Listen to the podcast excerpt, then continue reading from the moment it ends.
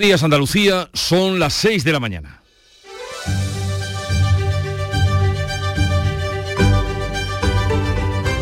Despierta tu mente, descubre la realidad. En Canal Sur Radio, La mañana de Andalucía con Jesús Vigorra. La reforma de la ley del solo sí es sí llega hoy al Senado. Si no hay sorpresas, pasará el último trámite con los votos a favor de PSOE, PP y la oposición de los partidos del bloque de investidura. En la víspera, o sea, ayer martes, en la sesión del cuarto cara a cara de Pedro Sánchez y Alberto Núñez Feijó en el Senado, ha sido o fue una sesión bronca y cuajada de reproches. Sánchez hizo gala de gestión económica y medioambiental, derivó el debate a Doñana y volvió a pedir a la Junta que retire la ley que permitirá los regadíos. Feijó, por su parte, defendió su pacto por el agua y acusó al gobierno de hacer electoralismo con Doñana y de no preocuparse por el agua en los cinco años que lleva en la Moncloa. La Junta mantiene su proyecto de ley, el consejero de Sostenibilidad y a su vez portavoz del gobierno, Fernández Pacheco, aquí, ayer por la mañana, pedía a la ministra de Transición Ecológica, y lo sigue haciendo, una reunión para dar una solución a los regantes unovenses. Por su parte, Teresa Rivera insiste en que no se sentará a negociar con la Junta nada mientras no se retire la propuesta que está todavía en el Parlamento. Mientras tanto, el gobierno andaluz aprobó ayer el tercer decreto de sequía que contempla 163 millones de euros, 40 irán destinados a ayudar al sector agroalimentario. También para ayudar a este sector y al sector agrario, Hacienda reduce entre el 25 y el 50% el IRPF de piensos, fertilizantes, electricidad y gasoil a agricultores y ganaderos.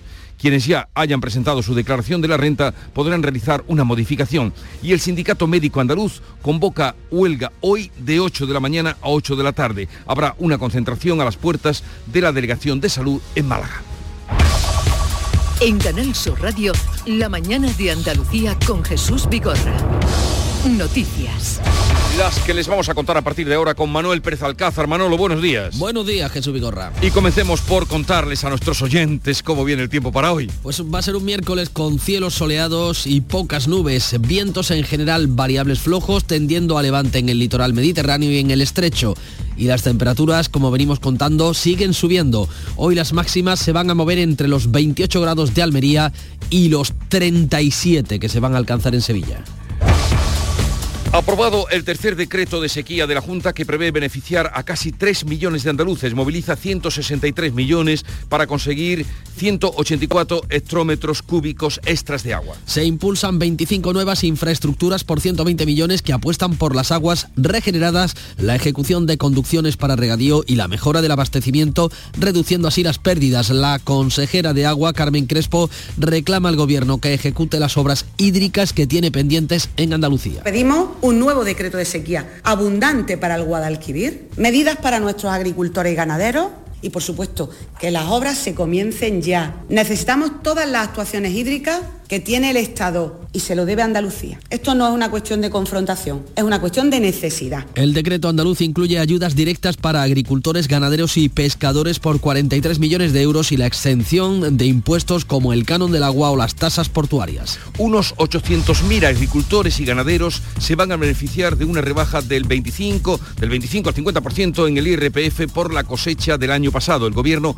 eleva el ahorro fiscal a 1.800 millones de euros según manifestaba Luis Planas. Eh, se podrá desgravar la compra de piensos, fertilizantes, la luz o el gasoil. En el olivar, el almendro y la apicultura, las deducciones van a llegar al 50%. La Junta y las organizaciones agrarias coinciden en que la rebaja es insuficiente, dada la extraordinaria gravedad de la situación que viene arrastrada del año pasado, pero que no tiene que ver con la sequía de este año. Antonio Rodríguez de COAG y Dori Blanquet de Asaja piden una rectificación es una ayuda, sobre todo en todos los sectores que van por módulos, que, queda todo eso más simplificado, pero que no es una solución. Nosotros lo que esperamos es que haya una rectificación de errores de esta orden, que se incluya el resto de productos hortícolas Bruselas va a estudiar con urgencia la petición del ministro español de Agricultura de activar el fondo de crisis de reserva de la PAC para compensar las pérdidas de la sequía. Los datos actualizados este martes dejan el estado de los embalses andaluces por debajo del 29% de su capacidad. Así las cosas, el Congreso aprueba la toma en consideración de la proposición de ley de Unidas Podemos que elimina las peonadas para el cobro de la ayuda de los jornaleros en Andalucía y en Extremadura. Pretende mejorar las condiciones de medio millón de trabajadores agrarios andaluces y extremeños con medidas como eliminar la dependencia del patrón o aumentar el salario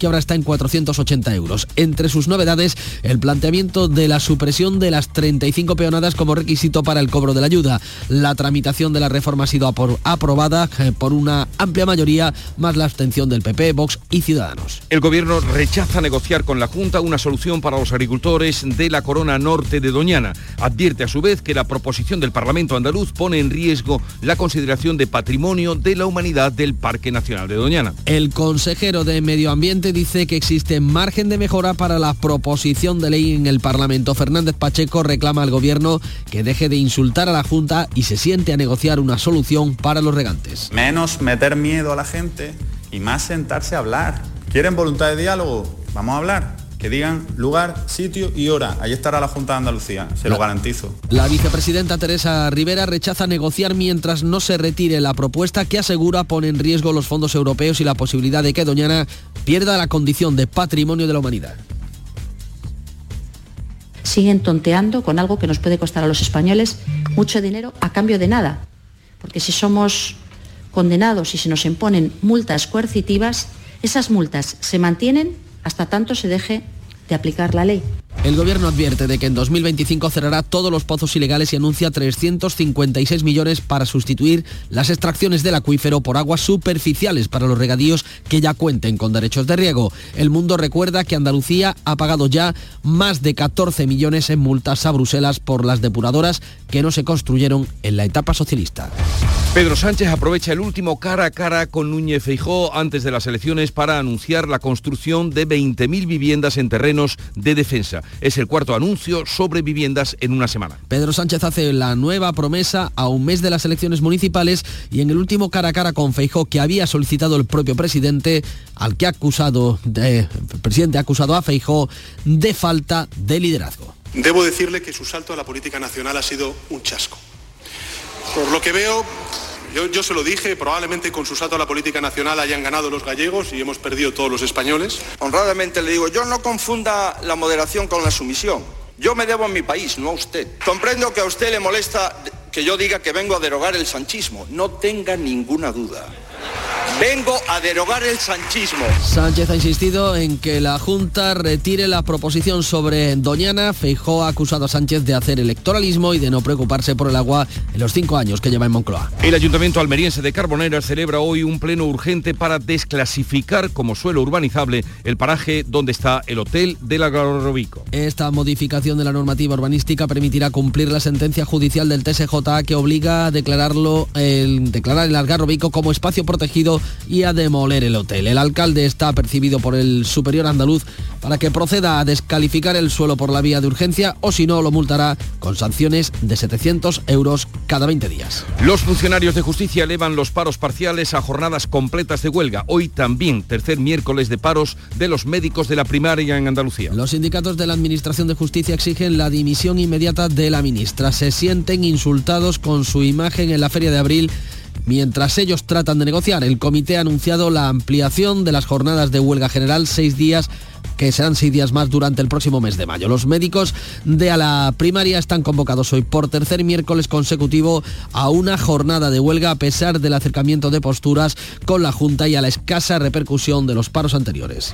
CEPSA adjudica a técnicas reunidas la planta de biocombustibles de Huelva por mil millones de euros. Se trata de la mayor fábrica de biocombustibles de segunda generación del sur de Europa que la compañía va a poner en marcha en el parque energético de La Rábida. Evitará la emisión de 1,5 millones de toneladas de CO2 al año. Utilizará desechos agrícolas y aceites usados de cocina. Cuando esté a pleno rendimiento va a producir medio millón de toneladas de diésel renovable y va a emplear a más de 180 profesionales altamente cualificados. Nuevo asesinato machista. Una mujer de 81 años ha sido asesinada en Ávila y su marido de 82 ha sido detenido como supuesto autor de la muerte. La autopsia practicada ha podido determinar que murió estrangulada. El hombre intentó ahorcarse, ya son 13 mujeres muertas a mano de sus parejas en lo que de año. La reforma de la ley del solo si es sí pasará hoy el último trámite en el Senado con los votos de PSOE y PP y la oposición de los partidos del bloque de investidura. Y en deportes el Betis empata a cero con la Real Sociedad y se descuelga de los supuestos de Champions. El Cádiz se mantiene a dos puntos del descenso tras perder en casa ante Osasuna por un solitario gol de Rubén García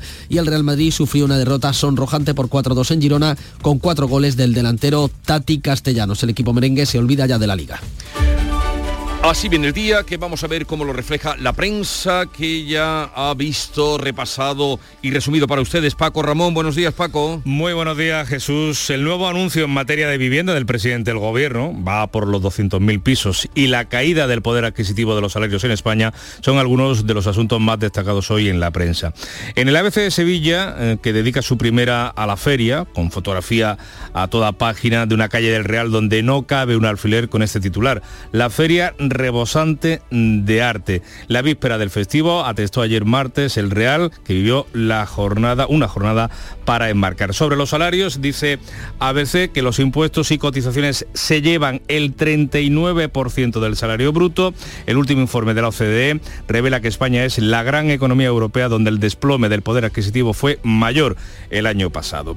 En el diario El País abre a cuatro columnas con ese anuncio. Sánchez anuncia 20.000 pisos más de alquiler social en suelos de defensa. El gobierno prevé la gestión directa del proyecto por una sociedad pública. Foto de portada para dos mujeres en la feria de abril a 35 grados a la sombra. Sevilla está a punto de superar, dice, la temperatura máxima alcanzada nunca en un mes de abril. Sobre el anuncio del presidente del gobierno, dice el mundo que Sánchez anuncia 20.000 pisos más sin tener siquiera el suelo y añade que la sociedad empresarial de suelo admite que los terrenos y su ubicación están todavía en fase de ubicación. También recoge este periódico que Andalucía paga 14 millones de euros en multas de la Unión Europea por infracciones con el agua de los gobiernos anteriores del Partido Socialista.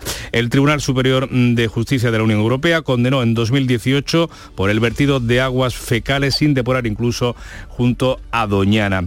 En los digitales, Sánchez y Feijó, dice el español, encaran la campaña convirtiendo la crítica política en una luz de ataques eh, personales y en expansión se recoge esa rebaja del IRPF de Hacienda, agricultores y ganaderos en, por un montante de 1.800 millones de euros. En la prensa andaluza recogemos ahora dos portadas. La voz de Almería, más agua depurada y rebaja fiscal para paliar la sequía tras la aprobación ayer de sendos decretos del Gobierno y la Junta de Andalucía. En Europa Sur leemos que Acerinox evita la huelga con un pacto para la negociación del convenio colectivo. Lleva también el grupo Yoli un barómetro, Sumar irrumpe con fuerza a costa del PSOE, el PP alcanzaría la mayoría absoluta con el apoyo de Vox.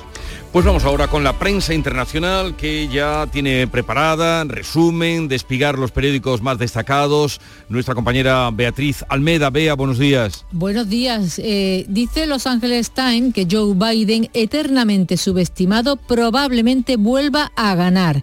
Este es el titular. En el desarrollo leemos lo que ya todos sospechaban acaba de hacerse oficial. El viejo de 80 años va a por todas.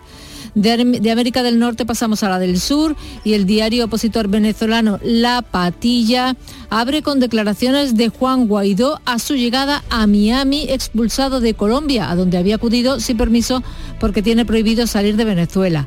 Puedo decir que la persecución, la persecución se extendió a Colombia. Me encuentro muy preocupado por mi familia y por mi equipo de trabajo. Y ya en Europa, el Giornale de Sicilia cuenta, habla de más desembarcos de migrantes, casi 3.000 en pocos días, cuatro naufragios la pasada noche frente al mar en Lampedusa, dos muertos y 20 desaparecidos. El ministro del Interior, Mateo Piantedosi, promete un grupo de trabajo y un plan para ordenar la isla. En el periódico británico Metro eh, cuentan, dicen, corran por sus vidas sobre una fotografía de un avión de las Fuerzas Aéreas eh, partiendo de Sudán. El periódico cuenta que los británicos llegaron al avión corriendo sin escolta por las calles de Khartoum cuando el día anterior se les dijo que no debían salir de sus casas. Y termino con el diario público de Portugal que dice con claveles, abrazos y negocios, Lula eh, dice, que dice que Brasil puede con todo. La visita de Lula a Portugal, a Portugal tuvo emoción política, negocios e impacto en Aurora. Lula moderó su discurso sobre Ucrania y Portugal recibió elogios de Bruselas.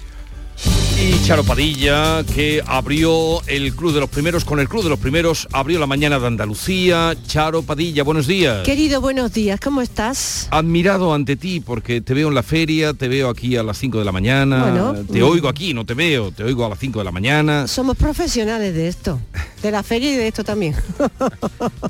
porque para allá la feria hay que ser profesional, ¿eh? Para allá la feria aguantar el cuerpo hay que ser profesional. Yo he estado hoy con la gente que trabaja, como siempre, como cada mañana, especialmente eh, con, los, eh, transportistas. Hoy hemos estado con Nono, que es de Jaén, estaba por Mancha Real, eh, por, por, por, por Mengíbar, por Mancha Real, sí, por Mancha Real, perdón. Iba por Orujo, ¿eh? no es cosa mala. Y también hemos estado, porque ahora mismo eh, la gente está saliendo de la todavía hay gente saliendo de la feria, pero hay otra gente que está llegando, que son los que surten las casetas cada día. Eso es una es otra feria completamente distinta. Y hemos hablado con una empresa de congelado que lo lleva absolutamente todo, lleva eh, siete camiones, uno de ellos de 26 toneladas, fíjate la de cosas que lleva en ese camión y la de cosas que hay que surtir. Y otros que venían del viso del alcohol con pastelitos. O sea que ahora es otro movimiento que hay en la feria. Y con esos transportistas hemos hablado esta mañana y algunos más que nos han mandado WhatsApp diciendo yo también estoy llevando cosas a la feria increíble. Lo importante es que estén con el Club de los Primeros y que a las 5 de la mañana seamos una gran familia, que es lo que somos, la verdad. Las 24 horas en esa ciudad flotante, querida Charo, me gusta tu collar de hoy, ¿eh? Y, el kaki que luciste ayer en la feria también, que he visto por ahí documentos. Perdona, es que yo me he visto documentos, he visto documentos. Yo es que voy en condiciones, vamos. Jorge. No vamos a hablar del tema porque si no... lo habéis visto vosotros? ¿No habéis visto el verde kaki de ayer? El verde kaki. Muy elegante, muy elegante. No vamos a hablar del tema, no vamos a entrar en, eh, detalle. Eh, Jorge, no, pero como están tan calladitos, digo, ¿están en el mundo o no están en el mundo, mis compañeros? Me están mirando. Eh, Jorge González, buenos días. ¿Cómo viene este lindo, a esta hora es lindo, luego ya veremos si se estropea, ya veremos. 26 de abril? Pues mira, vamos a estar muy pendientes hoy de esa convocatoria de huelga. Los médicos de atención primaria han convocado hoy por tercer miércoles consecutivo una jornada de huelga que va a estar hoy acompañada además de una concentración frente a la delegación de la Consejería de Salud en Málaga. En Almería, el Ayuntamiento de Carboneras ha convocado para hoy un pleno urgente y extraordinario para desclasificar como suelo urbanizable el paraje donde está construido el famoso hotel del Algarrobico. En el Senado, la reforma de la ley del solo sí es sí llega a la Cámara Alta. Si no hay sorpresas, va a pasar este último trámite con los votos a favor de PSOE y Partido Popular y la oposición de los partidos del bloque de investidura. Hoy está previsto que conozcamos los datos de las hipotecas firmadas el pasado mes de febrero. Estas cifras que ofrecerá el Estadística el INE, ayudarán a analizar si la subida del Euribor está enfriando el mercado inmobiliario o por el contrario todavía no se está notando. También vamos a conocer otras cifras. El Banco de España va a hacer pública hoy la parte de su informe anual de 2022 relativo a las consecuencias de la crisis energética generada por la invasión rusa de Ucrania sobre la economía española. El rey y Pedro Sánchez van a mantener sendas reuniones hoy con Lula da Silva con motivo de su visita a nuestro país, del presidente brasileño, con la que se pretende recuperar de alguna manera el tiempo perdido en la relación bilateral durante el mandato del anterior mandatario de Jair Bolsonaro y un asunto que tiene que ver en este caso con las artes porque el Premio Princesa de Asturias de las Artes 2023 al que optan 44 candidaturas de 20 países distintos se va a dar a conocer este mediodía como siempre en Oviedo. Pues estaremos atentos y es el momento de poner un poco de música con Fran Perea que ha vuelto eh, junto a Despistados, uno más, uno En un andén de la estación, bajo el sol abrasador, tú hablabas de un rascacielos del cielo de Nueva York. Vente pronto a ver el mar y tú envía una postal.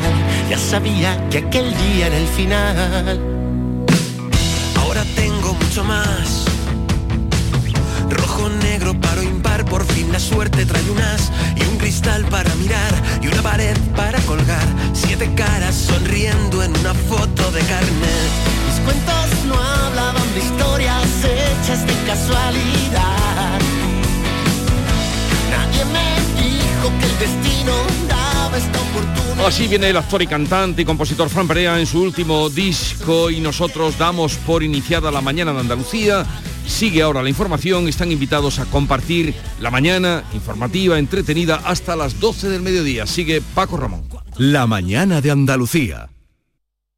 Quiero ser programadora de videojuegos, o ingeniera en robótica, o en inteligencia artificial. Cambia el chip. Nosotras somos el futuro en las TIC. Tecnologías de la información y las comunicaciones. Día Internacional de las Niñas en las TIC. Pacto de Estado contra la Violencia de Género. Ministerio de Igualdad. Gobierno de España. Junta de Andalucía. ¿Te gustan los chollos? En Rapimueble los tienes así de claros. Dormitorio de matrimonio solo 149 euros. Composición juvenil solo 394 euros. Llévate tu chollo al instante y paga en 12 meses sin intereses con la garantía de Rapimueble. Más de 200 tiendas en toda España y en rapimueble.com. La mañana de Andalucía en Canal Sur Radio. Noticias con Francisco Ramón. 6 y 21 minutos les contamos que el gobierno andaluz ha aprobado el tercer decreto de sequía. Prevé beneficiar a casi 3 millones de andaluces con un plan dotado con 163 millones de euros para conseguir una dotación extraordinaria de 184 hectómetros cúbicos más para abastecimiento y también para riego. Se impulsan 25 nuevas infraestructuras por 120 millones de euros que apuestan por las aguas regeneradas, la ejecución de conducciones para regadío y la mejora del abastecimiento en general reduciendo las pérdidas de agua. Las obras están localizadas en las provincias de Huelva, Cádiz, Málaga, Granada y Almería. La consejera Carmen Crespo asegura que este decreto pretende combatir la dramática situación que sufre Andalucía por la sequía. Este decreto de sequía es una continuidad de los anteriores y en este momento un paquete de 43 millones de euros, 10 para minimis para nuestros agricultores, también una línea de construcción de balsas para nuestros ganaderos y abrevaderos, créditos, exención de canon. Pero además el Ejecutivo andaluz ha vuelto a reclamar al gobierno de Pedro Sánchez que cumpla con sus compromisos y ejecute las obras hídricas que tiene pendientes en Andalucía, como la mejora de la etapa de Sierra Bollera en Córdoba o conducciones de rules en la costa tropical de Granada. Por tanto, pedimos un nuevo decreto de sequía abundante para el Guadalquivir, medidas para nuestros agricultores y ganaderos y, por supuesto, que las obras se comiencen ya, que necesitamos desaladoras, necesitamos las presas de regulación, necesitamos todas las actuaciones hídricas que tiene el Estado y se lo debe a Andalucía. Esto no es una cuestión de confrontación, es una cuestión de necesidad. Además, el decreto andaluz incluye un paquete de ayudas directas y excepcionales para agricultores, ganaderos y pescadores andaluces por valor de 43 millones de euros y la exención de impuestos como el canon del agua o las tasas portuarias. Pues unos 800.000 agricultores y ganaderos, eh, de otra parte, se van a beneficiar de la rebaja del 25% del IRPF que ha aprobado el gobierno por la cosecha del año pasado, un ahorro fiscal de 1.800 millones de euros según el Ejecutivo. Se podrá desgravar la compra de piensos, fertilizantes, la luz o el gasoil. En el olivar, el almendro y la apicultura las deducciones llegarán al 50%. La Junta y las organizaciones agrarias coinciden en que la rebaja es insuficiente dada la extraordinaria gravedad de la situación que viene arrastrada del año pasado, pero que no tiene que ver con la sequía de este año. Los portavoces de la COAG en Málaga, Antonio Rodríguez, y Asaja en Almería, Dori Blanque, valoran la medida pero coinciden en que se queda corta. Es una ayuda, sobre todo en todos los sectores que van por módulos, que, que queda todo eso más simplificado, pero que no es una solución. Se ha quedado también fuera los frutos cítricos de nuestra provincia y bueno, se ha podido acoger sandía y lo extensivo y ganadería. Nosotros lo que esperamos es que haya una rectificación de errores de esta orden, que se incluya el resto de productos hortícolas. Quienes hayan presentado ya su declaración de la renta podrán hacer una modificación para poder acogerse a esta reducción general del rendimiento neto del impuesto, como explica el vicedecano del Colegio de Economistas de Jaén, Rafael Peralta. En caso de que tu devolución sea superior, se aplicará esa segunda devolución mayor y si resulta inferior, pues como hay plazo todavía, se producirá ese ajuste. Y en caso de que le hubiera salido a pagar y ya hayan pagado, pues entonces habrá que solicitar una rectificación Seguimos hablando del sector primario porque España, el gobierno, ha reclamado a la Comisión Europea activar la reserva de crisis de la PAC por la sequía. El ministro de Agricultura, Luis Planas, ha remitido una carta al comisario europeo del ramo, el polaco Janusz Bojenowski, en la que se solicita la activación de la reserva de crisis de la política agrícola común y la posibilidad de utilizar las cantidades no ejecutadas del FEDER para apoyar a agricultores y ganaderos ante la excepcional situación de la sequía. Entendemos que la circunstancia que está padeciendo España, también Portugal, es una circunstancia excepcional, muy superior a lo que nos encontrábamos la semana pasada en el informe Copernicus que llevaba a cabo la Unión Europea. Es verdad que hay sequía, que hay altas temperaturas, pero son mucho más acentuadas en el caso de la península ibérica. Bruselas ha respondido que va a estudiar con urgencia la petición del ministro español para compensar las pérdidas de la sequía. El comisario, el polaco Janusz Wojciechowski, ha, recordado que la concesión de ayudas extraordinarias del Fondo de Crisis debe contar con una mayoría cualificada, pero que tiene en cuenta la petición de nuestro país. Tenemos que entender bien el problema y conocer el importe de las pérdidas por la sequía. España ha reiterado su petición y sí, vamos a examinar con urgencia la cuestión. Akceptację ze strony Rady do, do tego typu decyzji. Pues el Congreso ha aprobado también tomar en consideración una proposición de ley de Unidas Podemos para refundir el subsidio y la renta agraria en Andalucía y Extremadura, la bautizada como Ley de los Jornaleros. La tramitación de la reforma ha sido apoyada por una amplia mayoría más la abstención de Partido Popular, Vox y Ciudadanos. El diputado andaluz Pedro Enrubia ha explicado que se trata de proteger a los jornaleros con medidas como eliminar la dependencia del patrón o aumentar el salario ahora en 480 euros hacemos también es establecer, volver a establecer, porque realmente ya estuvo así en su momento, una vinculación entre el cobro del subsidio y el, salario mínimo interprofesional, en lugar de que sea con el IPREN como es eh, actualmente. Solo con este cambio, solo con esta vinculación, automáticamente se le estaría elevando la cuantía del subsidio que cobran los jornaleros y jornaleras en 60 euros. La cooperativa ganadera del Valle de los Pedroches, eh, COBAM, ha alertado en estos micrófonos de que los precios de los alimentos van a seguir subiendo por la sequía.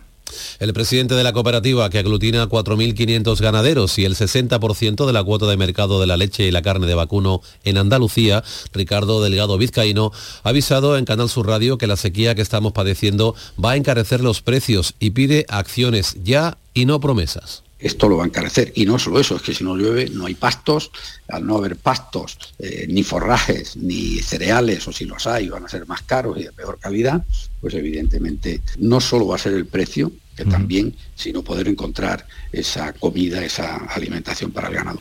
La ganadería en peligro, también la campaña del corcho en Andalucía debido a la sequía. En la organización agraria COA han solicitado a la Junta adelantar los permisos para la saca a mediados de mayo, 15 días antes de lo estipulado, lo dice José Manuel Benítez. Debido a, la sequía eh, tan enorme que hay, pues los árboles, eh, si no se, sacan un poquito antes, pues eh, el corcho no se despega pues eh, con estas temperaturas y la falta de lluvias, los embalses andaluces están ya por debajo del 29% de su capacidad. La mañana de Andalucía. La Unión Deportiva Almería va hoy a por todo. El equipo juega en tierras madrileñas ante el Getafe en un encuentro en el que los dos equipos buscan la victoria. Los almerienses para evitar la posición de descenso. El Getafe que está en racha porque tiene la permanencia al alcance. Y en su casa, vívelo en la gran jugada de Canal Sur Radio desde las 7 y cuarto de la tarde. Más Andalucía, más Canal Sur Radio. Deportes, Eduardo Gil, muy buenos días. Buenos días, jornada intersemanal de Liga. Ayer, hoy y mañana el Betis se desengancha de la lucha por la Champions tras empatar a cero en casa ante la Real Sociedad. Anoche en el Villamarín, en la apertura de esta jornada, no hubo goles. El equipo de Pellegrini lo intentó. La Real sigue cuarta a seis puntos de distancia. El Cádiz mantiene solo dos puntos de distancia con el peligro de descenso.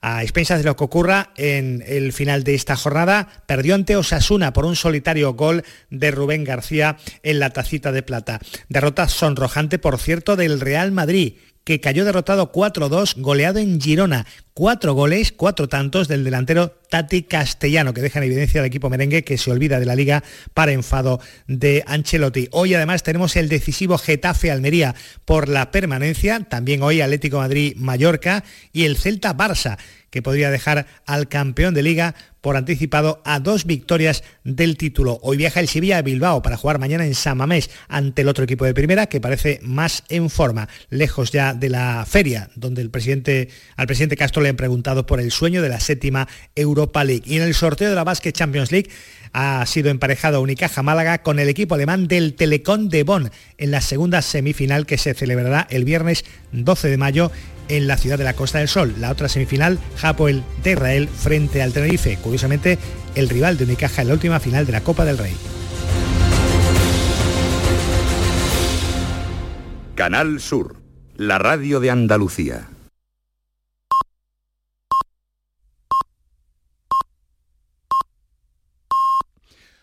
Andalucía son ya las seis y media de la mañana. La mañana de Andalucía con Jesús Vigorra. Y a esta hora vamos a resumir en titulares las noticias más destacadas que les estamos contando. Lo hacemos con Jorge González.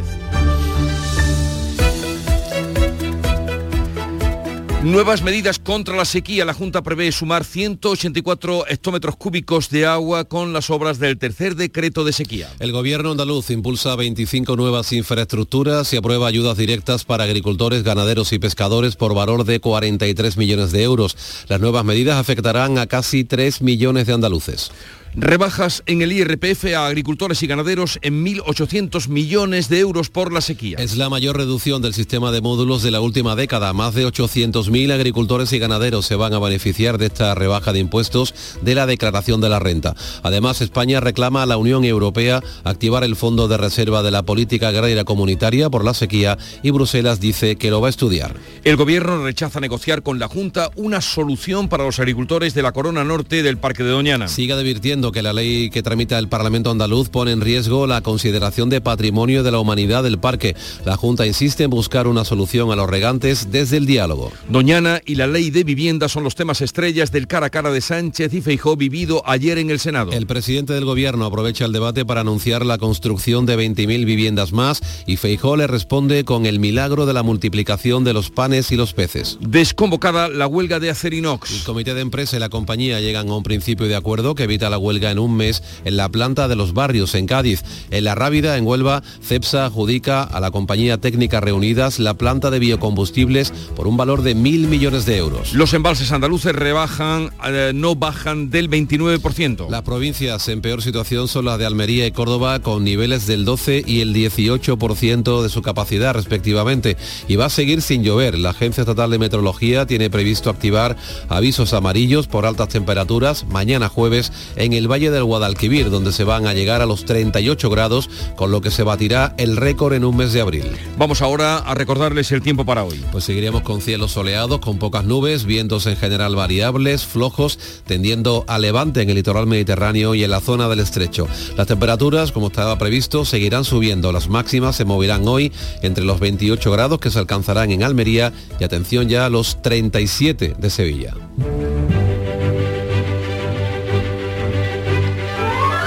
A recordarles el santoral de este 26 de abril, que es San Isidoro de Sevilla, patrón de las humanidades, los topógrafos, la informática. San Isidoro fue arzobispo de Sevilla, doctor de la Iglesia, teólogo e historiador. O sea, completito. Su familia era originaria de Cartagena y se distinguió sobre todo por su contribución a la conversión de los reyes visigodos al catolicismo. Y además salió indemne. No, porque muchos ahí, bueno, hasta el propio hijo de, los visigodos, los hijos, padres se mataban eh, por el asunto de la religión. Eh, vamos a recordar hoy, es 26 de abril, que tal día como hoy la Legión Cóndor bombardeó Guernica. De eso hace hoy 87 años. Lo celebran, allí o lo recuerdan más que celebrar, lo conmemoran en el pueblo de Guernica, la Legión Cóndor. Y tal día como hoy de 1922, hace 101 años, en Málaga se incendia el edificio de la aduana. Fallecieron allí 28 personas. Edificio, por cierto, en la aduana que hoy acoge el Palacio eh, el museo, Museo Palacio eh, de, de Bellas Artes. Y tal día como hoy también, pero del año 1986, se produce una explosión y un incendio en el reactor número 4 de la central nuclear de Chernobyl en Ucrania, que todos ya recordamos, teníamos memoria. Por eso hoy es un día que se establece o se estableció como recuerdo del desastre de Chernobyl. ¿Os acordáis, no? los dos sí murieron de cáncer y por vivir en zona cercana. Mi abuelo trabajaba de guardabosque, pues imagínate que le ha caído de pleno, que él murió en cuestión de meses, no sé si dos o tres meses después del accidente. Y abuela sí duró un poquito más, También. murió como a tres, cuatro años después de eso y de cáncer. son, testimo- son testimonios de aquella catástrofe. Y vamos a la cita del día, que hoy os he traído una cita muy, muy cortita, muy cortita, de un escritor al que le tengo mucho aprecio, Javier Pérez Andújar, hijo de inmigrantes, allí en, en Badalona, en Cataluña. Y eh, el otro día le pillaba esto en un artículo. Para aprender algo hay que oír muchas tonterías. ¿Qué os parece? Una gran verdad. Para aprender algo hay que oír muchas tonterías. Sí, señor. No son ni mucho menos tonterías lo que nos cuenta ahora Paco Ramón en lo que entresaca para ustedes después de la lectura de la prensa del día, Paco. No creas, alguna hay, ¿eh? Pero no son, no son tuyas, no son mías, no dices son mías, solamente la- las reproduzco. Por ejemplo, ese nuevo anuncio en materia de vivienda del presidente del gobierno, que va por los 200.000 pisos, y la caída del poder adquisitivo de los salarios en España, que son algunos de los asuntos más destacados hoy en la prensa.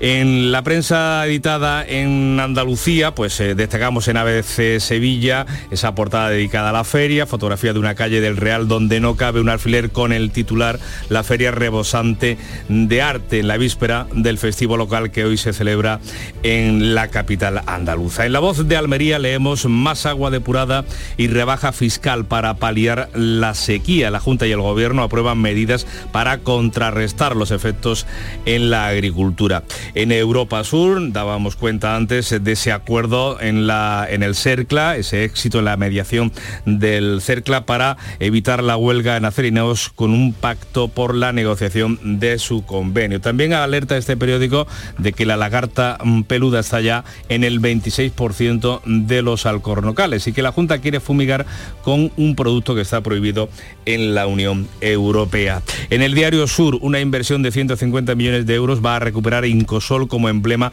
del turismo de lujo, un edificio en Marbella. Y además ya dice el diario malagueño que el puente, que se han agotado los billetes de la alta velocidad con Málaga para el próximo puente del primero mm, de mayo. En el ideal de Granada, la demanda por la elección de la agencia aeroespacial de la ESIA abre grietas en de la inteligencia artificial, perdón, abre grietas en el pacto de los mártires, el acuerdo entre los distintos partidos políticos para recurrir esa decisión del gobierno de conceder la sede de la agencia de inteligencia artificial a La Coruña y no a Granada.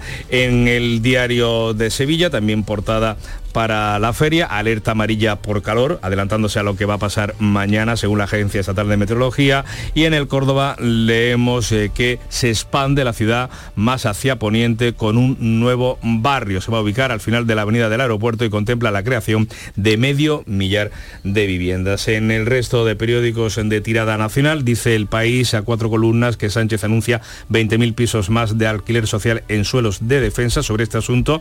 El mundo dice que esos eh, terrenos eh, pues todavía ni siquiera están disponibles. Dice, eh, añade que la sociedad empresarial del suelo admite que los terrenos, los solares y su ubicación están todavía en fase de ubicación. En la vanguardia, el gobierno rebaja un 25% el IRPF a 800.000 agricultores y ganaderos y leemos en la razón que Sánchez tira del insulto para frenar el cambio. El líder socialista y Yolanda Díaz, interpreta el periódico de Planeta, actúan en el Senado como uno y dos de la misma lista, con guiños y risas. En el confidencial, Feijó anuncia la derogación del sanchismo y jalea a un PP en vilo ante los resultados del próximo 28M. Y en expansión, lo decíamos antes, Hacienda rebaja el IRPF a agricultores y ganaderos en 1.800 millones de euros por la sequía, la mayor reducción de las bases imponibles agrícolas y ganaderas de la última década.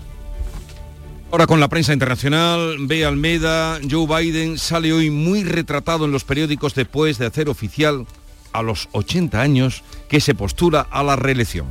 El Washington Post, los números de Biden son débiles, pero Trump puede ayudarlo a equilibrar el balance. En su vídeo por la reelección expresa su deseo de terminar el trabajo y sigue advirtiendo a los votantes sobre los peligros que se avecinan si Donald Trump gana la Casa Blanca. Leo en el New York Times, Biden reconoce que no ha logrado todo lo que deseaba y eso le sirve de argumento para su reelección. Y Los Angeles Times lleva una columna muy interesante, habla de la edad provecta de Biden, el viejo de 80 años va a por todas, aquí el adjetivo viejo no es despectivo, puede tener un sentido cariñoso, habla de que su edad es vista como un punto débil y señala que paradójicamente los republicanos han convertido todas las debilidades de Trump en fortalezas. El Wall Street Journal abre con una mala noticia económica. Las acciones del First Republic Bank se hunden casi un 50% después de presentar resultados del primer trimestre que mostraban una hemorragia de depósitos eh, peor de lo esperado.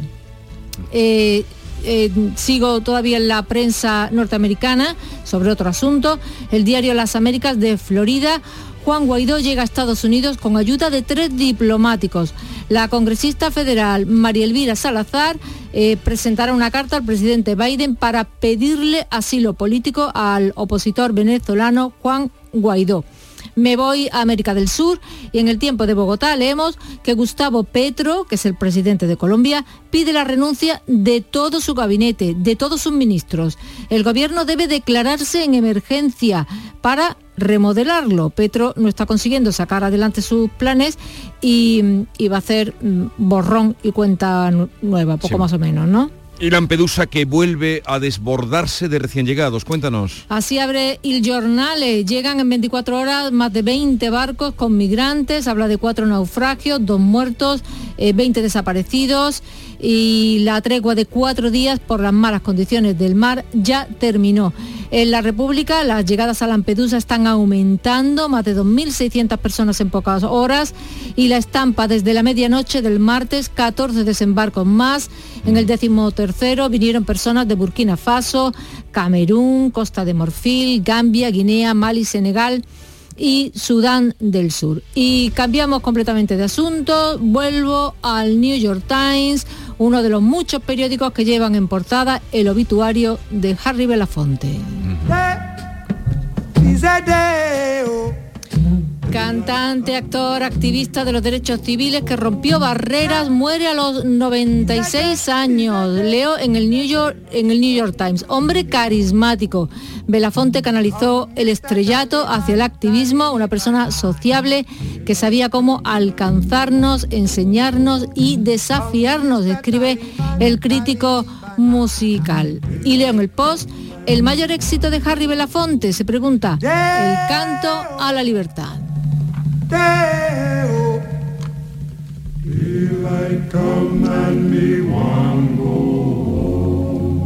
Pues con eso nos quedamos, con el canto a la libertad. Vea, hasta mañana, querida. Hasta mañana. Ah, sigue ahora, 6.42 minutos de la mañana, la información con Paco Ramón.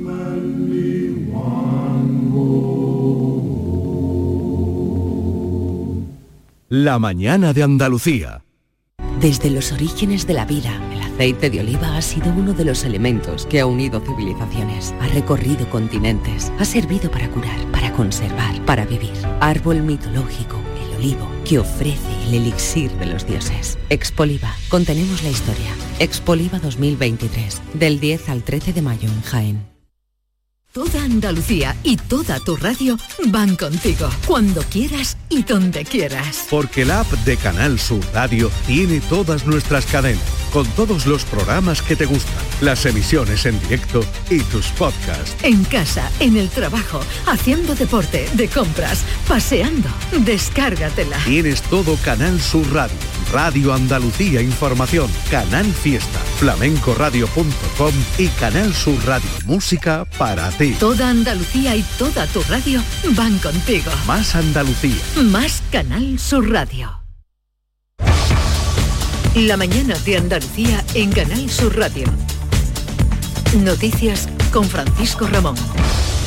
Sigue la polémica por Doñana. El gobierno central, el gobierno de Pedro Sánchez, se niega a negociar con la Junta una solución para los agricultores de la Corona Norte del Parque pese al ofrecimiento insistente de diálogo del gobierno andaluz, de la Junta, el Ministerio de Transición Ecológica exige de entrada la retirada de la medida que tacha de tonteo. Beatriz Rodríguez. El consejero de Medio Ambiente dice que existe margen de mejora para la proposición de ley en el Parlamento, pero también reclama al gobierno central que deje de insultar a la Junta de Andalucía y de meter miedo. Ramón Fernández Pacheco invita a la ministra a dar una solución a los regantes onubenses. Menos meter miedo a la gente y más sentarse a hablar, a comprometerse y a explicarle a la gente cuál es la alternativa del Gobierno de España para las familias del condado de Huelva. Por su parte, Teresa Rivera ha manifestado claramente que no se va a sentar a negociar mientras no se retire la propuesta y que de salir adelante la norma de los regadíos podría dejar a España sin el desembolso de fondos europeos. Siguen tonteando con algo que nos puede costar a los españoles mucho dinero a cambio de nada. Porque si somos condenados y se nos imponen multas coercitivas, esas multas se mantienen hasta tanto se deje aplicar la ley. La ministra y vicepresidenta ha apuntado también la posibilidad de que Doñana pierda la condición de patrimonio de la humanidad. Pues sobre Doñana, Vox ha respondido a la vicepresidenta Teresa Rivera que la solución no es la retirada de la proposición de ley que, que se está tramitando en el Parlamento, sino que ejecute el Gobierno las obras hidráulicas pendientes. El portavoz de la formación en el Parlamento andaluz, Manuel Gavira, impulsor junto al Partido Popular de la ley de regularización de los regadíos en la corona norte de Doñana, ha señalado que la solución del parque pasa porque el Gobierno de la Nación cumpla y ejecute las obras aprobadas hace ya cinco años. La solución es que el gobierno de España cumpla con las infraestructuras que ya están aprobadas desde hace como mínimo cinco años para llevar el agua superficial a esa zona de Andalucía. Eso es lo que tiene que hacer el gobierno de España. El otro día la ministra Rivera denunciaba, bueno, prometía nuevamente esas infraestructuras hídricas tan necesarias. Pues lo que tiene que hacer es no prometerlo más veces y cumplirlo. Caso Aquamed. El juez de la Audiencia Nacional, Manuel García Castellón, ha procesado a 42 personas por la adjudicación irregular de una veintena de obras hidráulicas y medioambientales en la cuenca del Mediterráneo, entre ellas en las obras complementarias de la desaladora del campo de Dalías, Balsas de Cañuelo y La Redonda en Almería. En su investigación, el juez acredita que las adjudicaciones se hacían a cambio de diferentes dádivas. Por ejemplo, un implante de pelo en Turquía valorado en 4.500 euros, del que se acusa al principal investigado, el exdirector general de la empresa pública, Arcadio Mateo, que además se habría beneficiado de varios viajes como un fin de semana a la Feria de Abril de Sevilla. Y la vivienda, también doñana, fueron los dos grandes asuntos que protagonizaron el cuarto cara a cara en el Senado entre Pedro Sánchez y Alberto Núñez Feijó.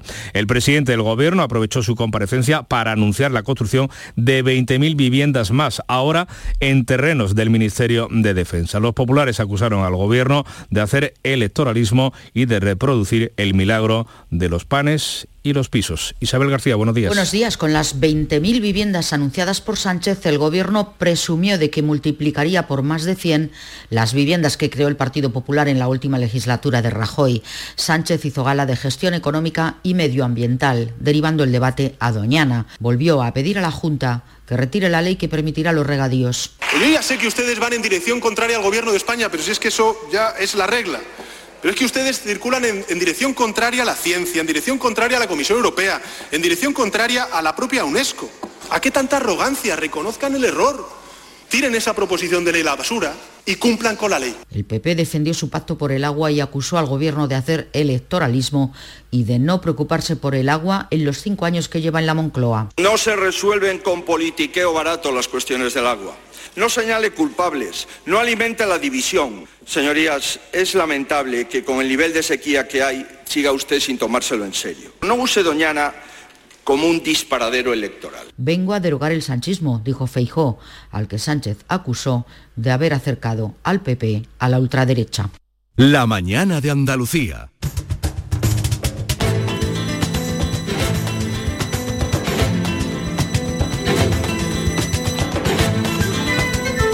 Hemos hablado la crónica política, hablamos en, en, clave taurina, con calor intenso en la maestranza, novena corrida de la Feria de Abril con el Juli, Alejandro Talavante que cortó un trofeo y Tomás Rufo, Juan Ramón Romero.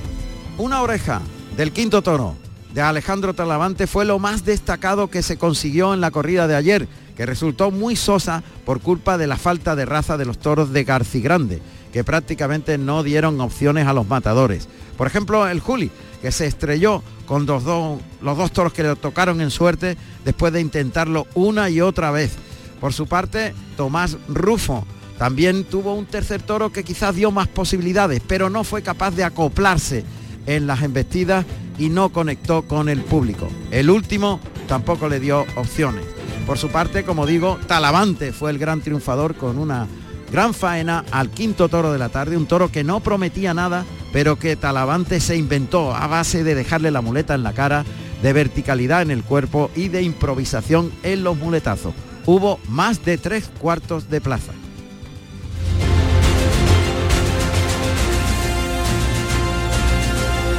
Así llegamos a las 7 menos 10 de la mañana, es el tiempo de la información local la más cercana en Canal Sur Radio y Radio Andalucía Información.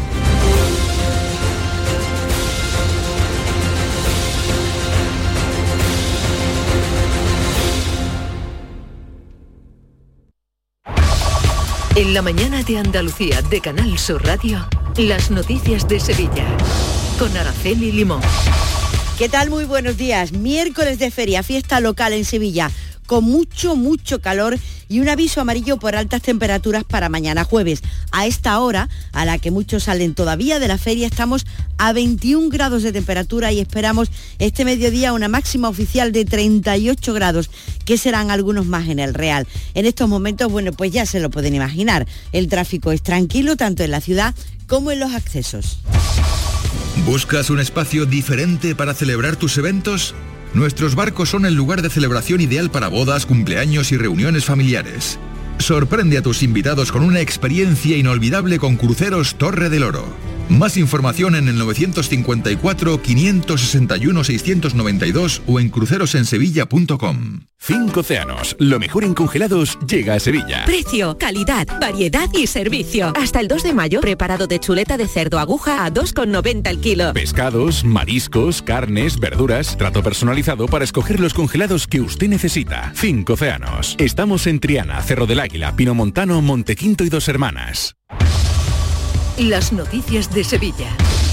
Canal Sur Radio. La feria se dispone a pasar su Ecuador este miércoles, fiesta local, después de una jornada de martes con mucho calor y mucha animación. El último balance oficial del CECOP confirma que acuden al Real más público que el año pasado y que eso fue la feria del 2022, que fue la de todos los récords. Según estos datos, el lunes Tucson transportó un 7% más de pasajeros y el metro un 10% más, mientras que el IPASAN recogió casi un 19% más de residuos que el mismo día eh, del año pasado. Los carruajes eh, en este lunes supusieron un 4,5% más que en el 2017, que es el año de, referencia. Dentro de las incidencias, pues miren, la policía local continúa con sus intervenciones contra la venta ambulante ilegal de rebujito. Se han intervenido 120 litros de bebidas alcohólicas, 450 litros de refresco y 2.100 kilos de hielo. El delegado de Gobernación y Fiestas Mayores, Juan Carlos Cabrera, ha subrayado el control de la mediante el uso de drones y la actuación de la policía local en el control del transporte ilegal de pasajeros en la feria. Hay un amplísimo dispositivo de todos los servicios municipales y en este caso, bueno, por la policía local haciendo bien su trabajo. Como estamos controlando los productos perecederos o, inmaduros que también se dan o que están en mal estado, o controlamos desde el punto de vista sanitario, pues también es lo que, lo que hay que hacer de atender a una población que en muchas ocasiones pues están en el entorno de 300 a 400 mil personas. Para hoy se espera que sigan aumentando las temperaturas, pero eso no retrae al público. En las casetas se mantiene el consumo en la feria de mediodía, con ligeros cambios en los horarios y a la hora de elegir la comida, porque se opta, según los caseteros, por platos más frescos. La gente pues se apura un poquito más y viene un poquito más tarde y aparte de la calor que, se esperan todavía los días que vienen, que vienen ahora, es con mucha más calor, ¿no? Pues la gente intenta venir un poquito más tarde. Comida sigue igual, vamos. La gente en vez de pedir platos calientes pide algo más frío. Como decir, las papas aliñadas, la ensaladilla, piden algo, las cositas más frías. Los bomberos se están dedicando a atender indisposiciones por el calor. Está siendo una feria muy tranquila en cuanto a incendios y no les falta humor cuando comentan qué hacer con el agua de los camiones. De momento la cosa, sobre todo ayer me estuvo comentando el compañero que ha relevado que sobre todo con la calor gente con desmayo, lipotimia, y a podemos hacerlo un poquillo, por, por hacerlo. Para refrescarnos a todos, ¿verdad? Que si vamos a tener que abrir el camión y bañarnos nosotros. Y a partir de hoy, día festivo y con el lunes 1 de mayo en el horizonte, muchos sevillanos aprovechan estos días y van a cambiar la feria por una escapada, por un viaje. En las agencias de la capital han aumentado las reservas para las escapadas, fundamentalmente a la playa y a las capitales europeas. Lo explica José Manuel Lastra, que es el presidente de la Asociación de Agencias de Viajes de Sevilla. No son pocos los que la primera parte de la feria eh, aprovechan la fiesta y la segunda parte pues pues deciden deciden viajar a, algún lugar las playas posiblemente sea alguno de los uno de los destinos eh, más demandados aprovechando también la climatología y las capitales europeas bien a Roma bien a París eh, Londres, Ámsterdam, Berlín están siendo los destinos más demandados. Ese será el final de feria para muchos sevillanos, las 6 y 54 minutos de la mañana. ¿Has pensado en instalar placas solares en tu vivienda o negocio? Con Sol Renovables, enchúfate al sol. www.solrenovables.com o 955 35 53 49. La banda y Unión Cine Ciudad te invitan al preestreno de la película Patty y la furia de Poseidón. Siempre he querido ser una heroína. El jueves 11 de mayo en Sevilla, Málaga y Jaén. Entra en la web de la banda y participa en el concurso para conseguir cuatro entradas. ¡Mostremos nuestra gratitud! Disfruta de esta divertida peli de animación donde una ratoncita y un gato se convierten en héroes de la antigua Grecia. Recuerda, el 11 de mayo nos vemos en el cine con la banda y Unión Cine Ciudad. Somos una familia y podemos conquistar cualquier Más información en lavanda.es. En Canal Sur Radio, las noticias de Sevilla. Los datos del COVID de la última semana confirman un importante repunte de los casos en la provincia con 1.379 nuevos positivos y 7 fallecidos.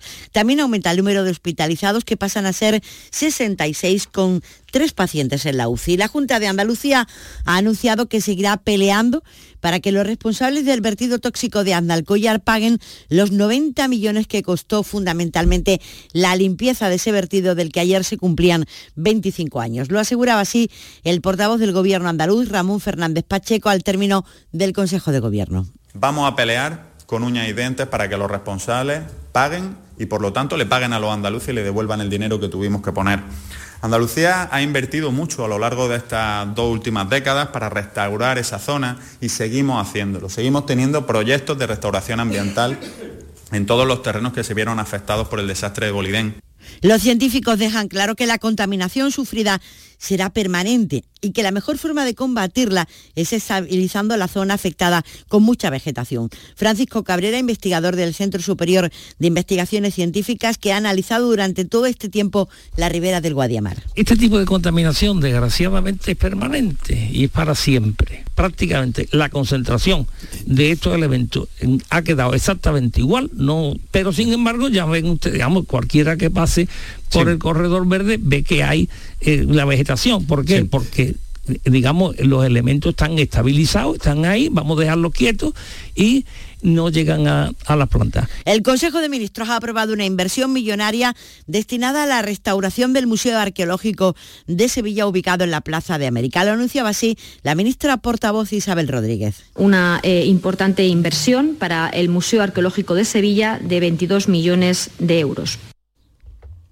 El proyecto de intervención es obra del arquitecto sevillano Guillermo Vázquez Consuegra, que lo firmó en el año 2009 y tiene un plazo de ejecución de tres años. La idea es integrar el arqueológico en su entorno, en el Parque de María Luisa, dotarlo de más luz, además de eliminar elementos que sucesivas reformas han ido modificando la, la concepción original del edificio. Y el Tribunal Superior de Justicia de Andalucía ha confirmado una sentencia de la Audiencia de Sevilla que condena a un hombre por abusos sexuales continuos sobre una menor sobrina de su pareja. El alto tribunal descarta aplicar la ley del sí es sí porque en este caso no favorece al reo. Y cuando son las 6 y 58 minutos de la mañana vamos con la actualidad deportiva. Ayer empató el Betis en jornada intersemanal de la liga. Eduardo Gil, buenos días. Buenos días, el Betis no pasó del empate a cero ante la Real Sociedad anoche en el Benito Villamarín en la apertura de la jornada intersemanal de Liga en un partido que era decisivo, una final por la Liga de Campeones, con lo cual la Real Sociedad se mantiene cuarta a seis puntos de distancia del Betis, que es de momento quinto.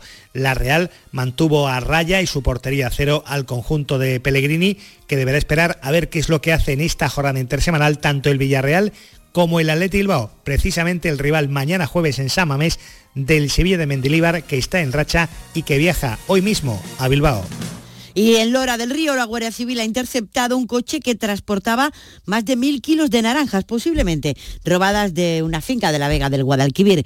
Los agentes sospecharon de dos vehículos cuando en un control de alcoholemia vieron como antes de llegar al punto del control redujeron la velocidad, cambiaron de sentido e iniciaron una huida a toda velocidad. Tras eh, perseguirlos lograron que uno de los coches parara y se identificó a dos de los ocupantes. El otro vehículo se adentró en el casco urbano de la localidad de La Campana, que se encontraba en plenas fiestas de primavera, por lo que ante el riesgo para los vecinos los agentes optaron por cesar el seguimiento. Y un conductor con 31 años ha sufrido heridas leves a consecuencia de un accidente de tráfico que ocurrió ayer tarde en la capital. Colisionó contra otro turismo cuya conductora, una joven de 23 años, realizó un giro indebido. Tanto la mujer como su acompañante y una niña de un mes que iba en el coche resultaron ilesas. Y Ecologistas en Acción urge la adopción de medidas para hacer frente a la mortandad de linces ibéricos por atropello en el interno de Doñana, tras el último que se registró en la tarde de ayer.